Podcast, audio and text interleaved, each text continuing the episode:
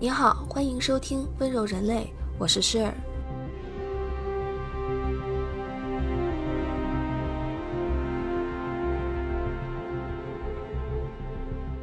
《温柔人类》是一档不一样的艺术科普。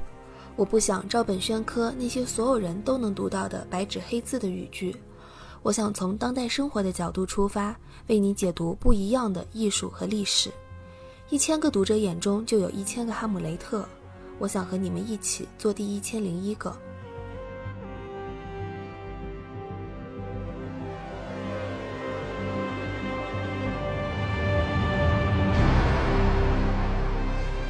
电影和艺术是我非常喜欢的两件事。大学的闲暇时光里，我如果不是在美术馆，那就是在看电影。所以在这一季里，我想把这两件事结合在一起。从影视的角度切入，去聊一聊影视与艺术的渊源，以及他们背后不为人知的故事。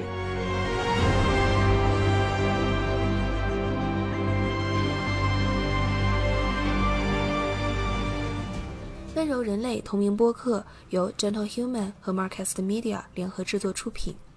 如果你是苹果手机用户，我们推荐你在苹果 Podcast 订阅收听这档播客。如果喜欢我们的内容，欢迎给出五星好评，并留下你想说的话。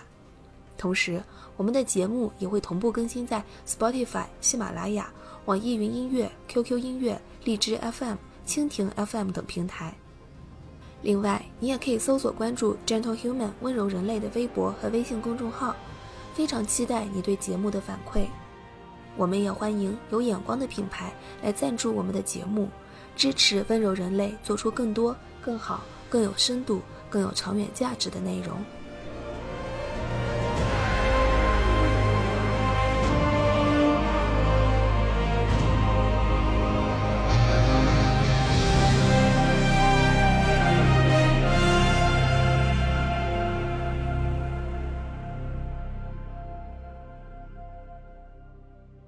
这一期我们想聊的电影是二零一八年的《海王》。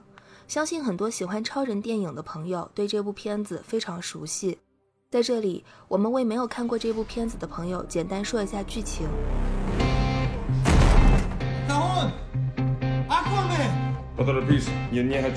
这是一部由温子仁导演的 DC 出品的超人电影，讲述了亚特兰蒂斯女王和人类相爱，生下了一半人类血统、一半亚特兰蒂斯血统的主人公 Arthur。后来。亚特兰蒂斯女王被迫抛夫弃子，回到大海。Their two worlds were never meant to meet, and I was a product of a love that never should have been. You don't have to do this, Atlanta, please. No. They will always find me. Next time they'll send an army. I have to go back. It is the only way to save him. Arthur 在孤独长大的过程中，一边受到严苛的训练。 一边又非常渴望母爱，想要拥有完整的家庭，而他同父异母的兄弟奥姆成为了亚特兰蒂斯的国王。与此同时，奥姆正在联合海底的其他国王们发动一场针对人类的战争，因为他们实在是受够了人类对海洋的污染。说到这里，我发现《海王》可能是一部环保片，就好像《阿凡达》其实是一部抗拆迁纪录片一样。Sit on Atlan's throne, shackled by archaic laws and politics, while the threat above us grows undeniable. Violence has always plagued the surface. They will destroy themselves. Not before destroying us first. We have been hiding long enough. The time has come for Atlantis to rise again. 为了避免同人类世界的战争，Arthur 必须按照惯例挑战并且击败奥姆。 与此同时，为了推翻奥姆的统治，他还需要找到亚特兰蒂斯统治家族的祖传三叉戟。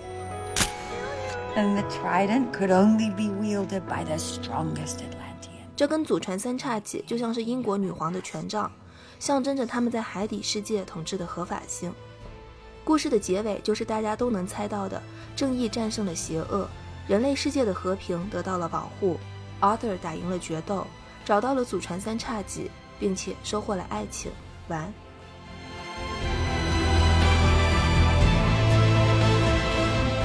那这个故事真的就这么简单吗？我看不见得。让我们一起来挖一挖这背后的八卦吧。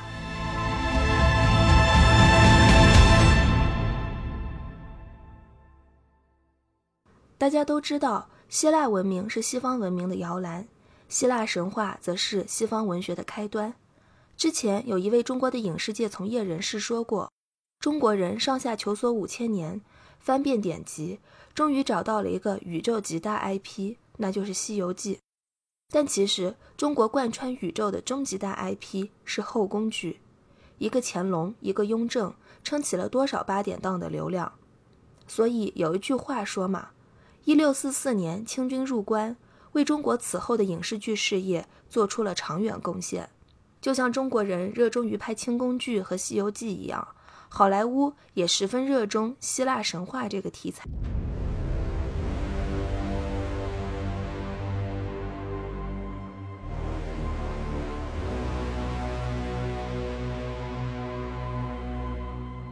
从二零一一年的惊天战神到二零一二年的诸神之战和诸神之怒，再到二零一四年的 hercles 大力神，甚至是很久之前的特洛伊，这些好莱坞票房院线大片的故事原型，都是围绕着几千年前的希腊神话展开的。讲来讲去，无非都是宙斯一家人的事儿。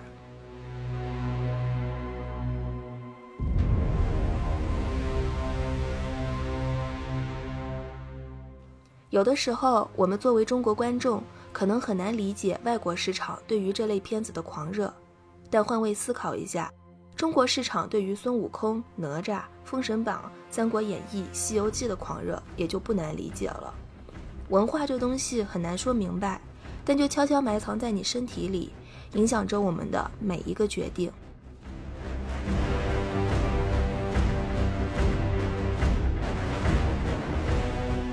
那《海王》这部片子也不例外。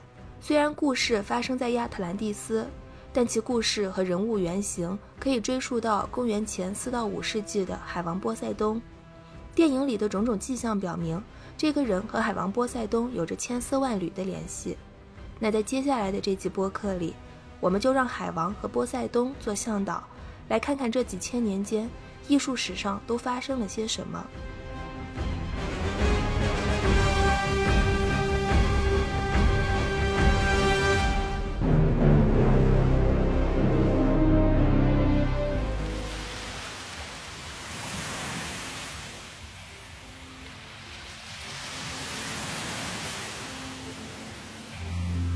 被人类发现的现存于世最早的一尊希腊时期的雕塑，雕刻的正是波塞冬本人。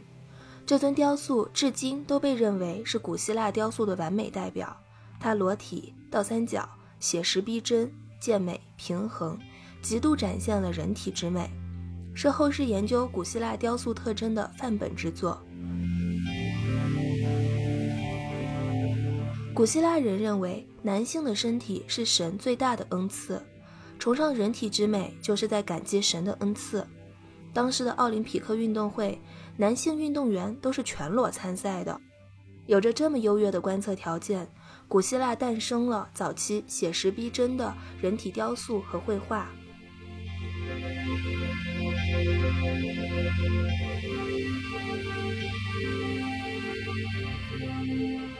可惜，历史的发展总是螺旋。要是照着当年的趋势发展下去，说不定现在人类都能殖民火星了。可惜后来出现了中世纪，在那一千多年间，人类的科学技术还有艺术文化，不能说是没有进步，但是绝没有按照它应有的速度和效率在进步。这一崇尚人体之美的传统，直到一千年后才被意大利人捡起来，重新发扬光大，史称文艺复兴。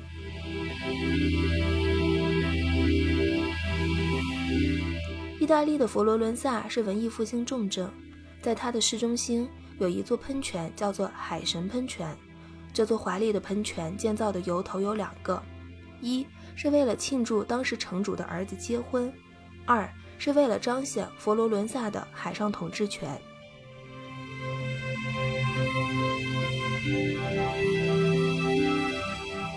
佛罗伦萨和希腊都非常有意思，这两座在艺术史上留下重要意义、彰显着人性之光的城市，他们的艺术成就都得益于繁荣的贸易，而贸易则代表着海上统治权。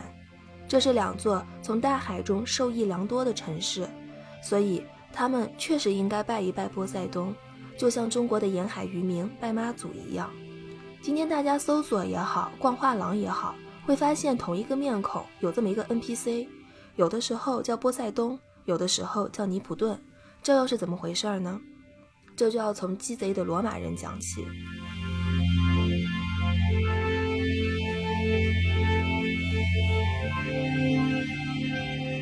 在希腊人之后呢，来到了罗马人的时代。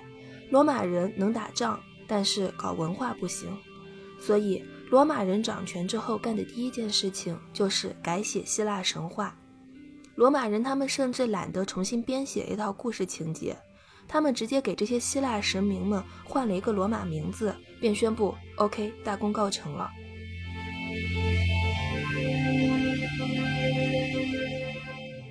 罗马人改写希腊神话，并不是因为闲着没事儿干，而是因为他们要通过希腊神话这种家喻户晓的传播载体，进行他们的政治宣传。希腊人的希腊神话主要是想说明人和神之间的关系，但罗马人改写后的神话是想说明神和统治者和人之间的关系。在这里，我们可以看到，本来在希腊人的时代，神和人之间是直接对接。没有中间商赚差价，但在罗马人的时代就不一样了。罗马统治者就是那个中间商。罗马人改写的目的就是要让自己中间商的身份合法化，进而一步步论证君权神授，再进一步巩固自己作为统治者的地位。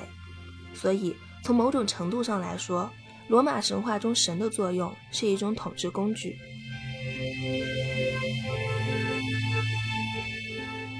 其实。在中国的一些有关皇帝和佛教的石雕中，也可以看出统治者和宗教之间彼此利用、此消彼长的关系。比方说，云冈石窟中最大的一尊佛像和龙门石窟中的一幅孝文帝礼佛图，就反映了五十年间皇权与佛教之间关系的变化。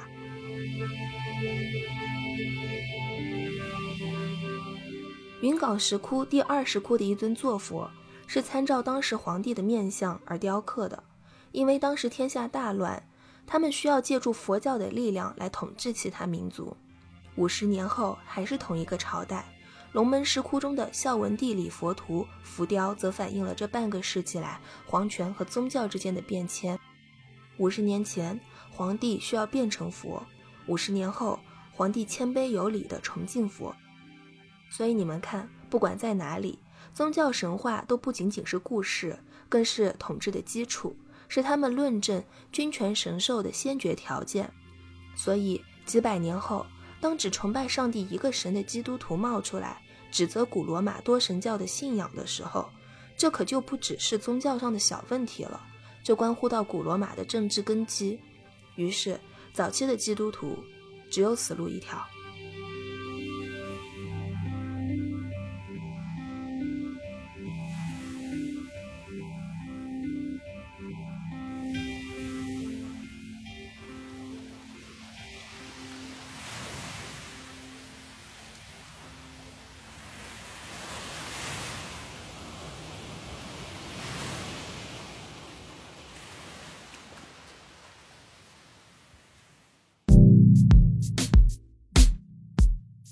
温柔人类同名播客由 Gentle Human 和 Marcast Media 联合制作出品。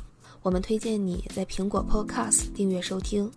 如果喜欢这档播客节目，你可以给出五星好评，也可以留言评论。同时，我们的节目也同步更新在喜马拉雅、网易云音乐、QQ 音乐、荔枝 FM、蜻蜓 FM 等平台。另外，你也可以搜索 Gentle Human 温柔人类的微博和微信公众号。期待你的关注和反馈，我们也欢迎有意向的品牌来赞助支持这档播客节目。合作联系可发送邮件至 hello at marketmedia dot com。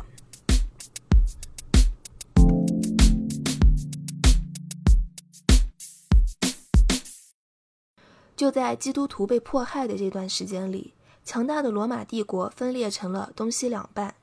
东罗马帝国以今天的伊斯坦布尔为中心。并且将基督教确立为国教，基督教在憋屈了几百年后，终于迎来了属于自己的曙光。但对于艺术发展来说，长达几个世纪的黑暗时期降临了。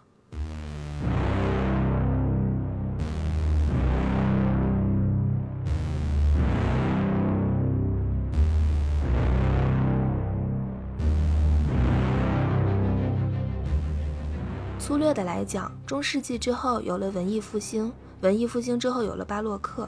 在巴洛克时期，以海王，也就是波塞冬为主题的作品开始多了起来。巴洛克时期的欧洲富有而强大，它强大的原因有一大半都要多亏了海上贸易，而波塞冬恰好就是分管海洋的主要领导。你说你都要出海远航了，你敢不来拜一拜这位分管海洋的主要领导吗？你们知道上一个不听海王招呼的人都发生了什么吗？大家可以搜一搜尤利西斯，看看他在海上都漂了多少年。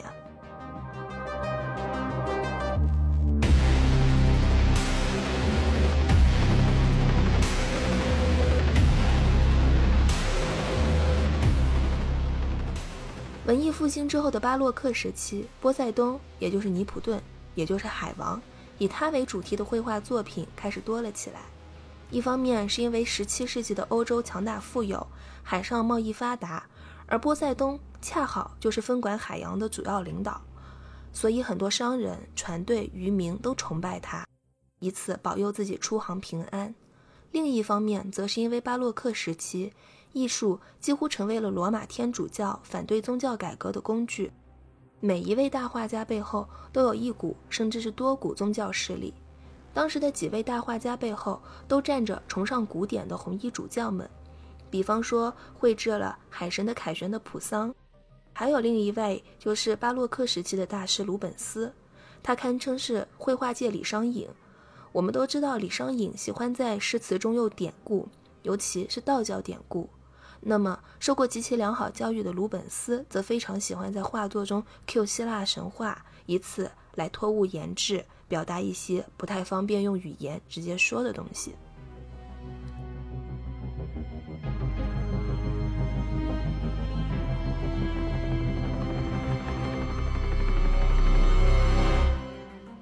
希腊神话之所以能够口口相传到今天，绝不是因为它的故事老少咸宜，恰恰相反。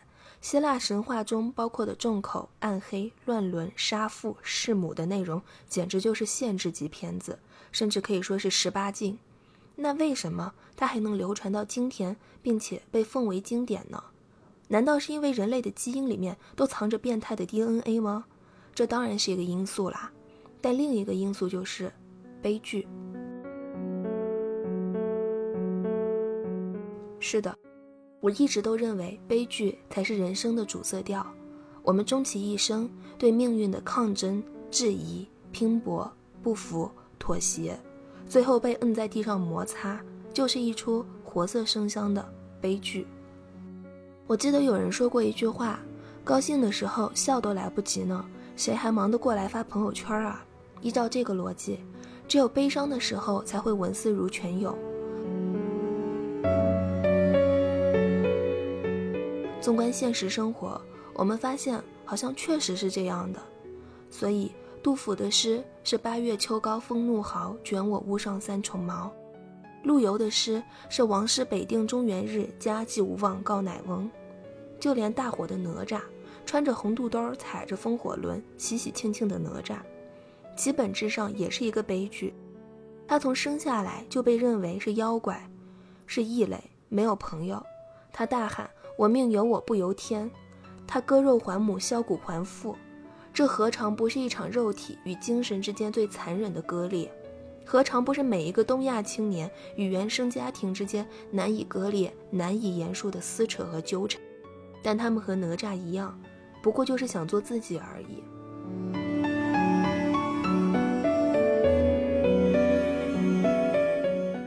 某种程度上来说，我觉得中国神话比希腊神话还要狠。希腊悲剧就明明白白地告诉你这是一个悲剧，中国神话不一样，乍一看又红火又喜庆，不仅符合孝道传统，还顺便符合了社会主义核心价值观。你以为是颗糖，直到你高高兴兴吞下去那一刻，才发现，我操，这糖里有刀片。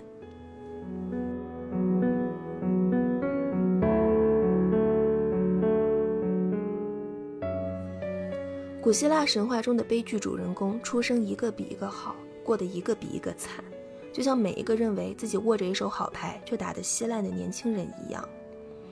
二十一世纪的年轻人们和希腊神明一样惨，这么一想，也就不太难过了呢。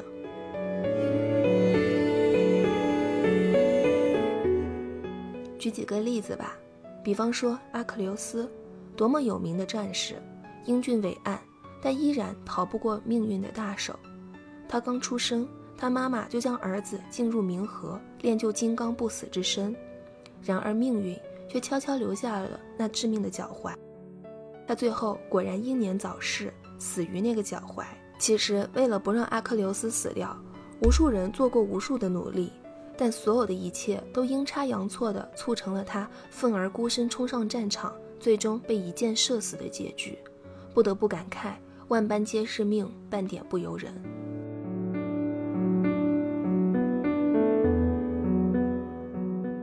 但阿克琉斯的故事之所以流传至今，并且成为了家喻户晓的勇士，并不是因为他认命，恰恰是因为他不认命。他服从命运，参加了特洛伊战争。但同时又反抗命运，杀死了仇敌。这种服从但不屈服的精神，这种直面命运的勇气，这种孤胆英雄一般的魄力，在此后的很多西方文学作品中都得到了体现，乃至在好莱坞作品中也能看到端倪。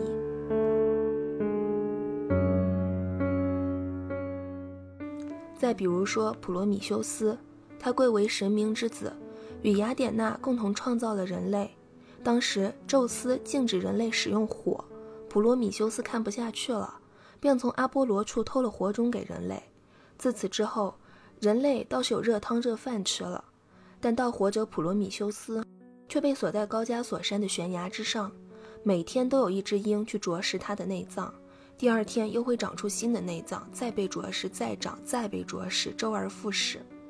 这常常让我想起中文互联网上的一句话：“为众人抱薪者，不可使其冻毙于风雪。”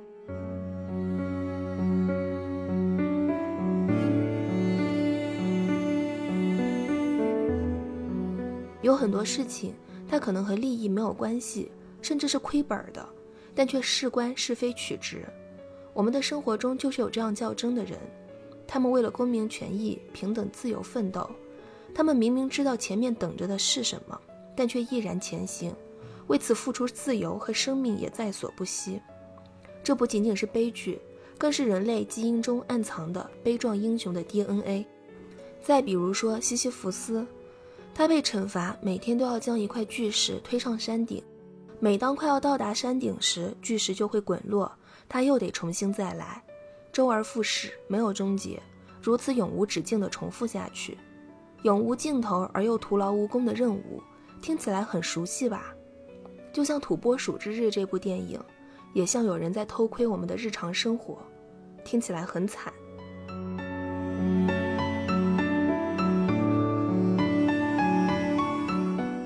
但西西弗斯最让我动容的是他的不放弃，是他的坚持，恰如每一个骂天骂地骂老板的社畜，虽然骂着。虽然不想上班，但仍然坚持做好每一件工作，让自己出去能够拍着胸脯对别人说：“这个项目是我做的。”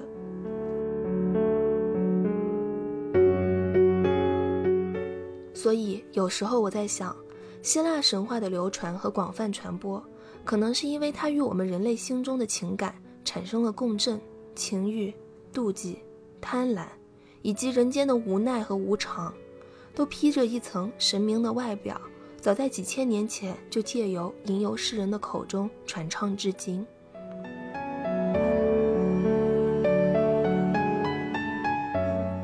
豆瓣上有过一个话题：作家们在古希腊神话里看到了什么？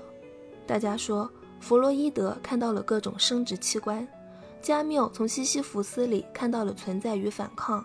马克思看到了崇高的殉道者普罗米修斯，黑格尔看到了密涅瓦的猫头鹰在黄昏起飞，反思人生的意义。就像这档播客开头所说，一千个读者就有一千个哈姆雷特。每一部电影、每一件作品、每一本书、每一个故事，在不同的人那里都会有不同的意义。这不是五年高考、三年模拟，没有一个绝对的答案。重要的是。他曾在你的生命里出现过，陪你走了一段路。就像海王，他顶着不同的名字，波塞冬也好，尼普顿也好，或者叫 Arthur 也好，出现在了几千年的艺术长河中，留下了自己的身影。我们这些普通人呢，也一样，Leave your mark，留下你的印记。我们没有白来人间走一遭。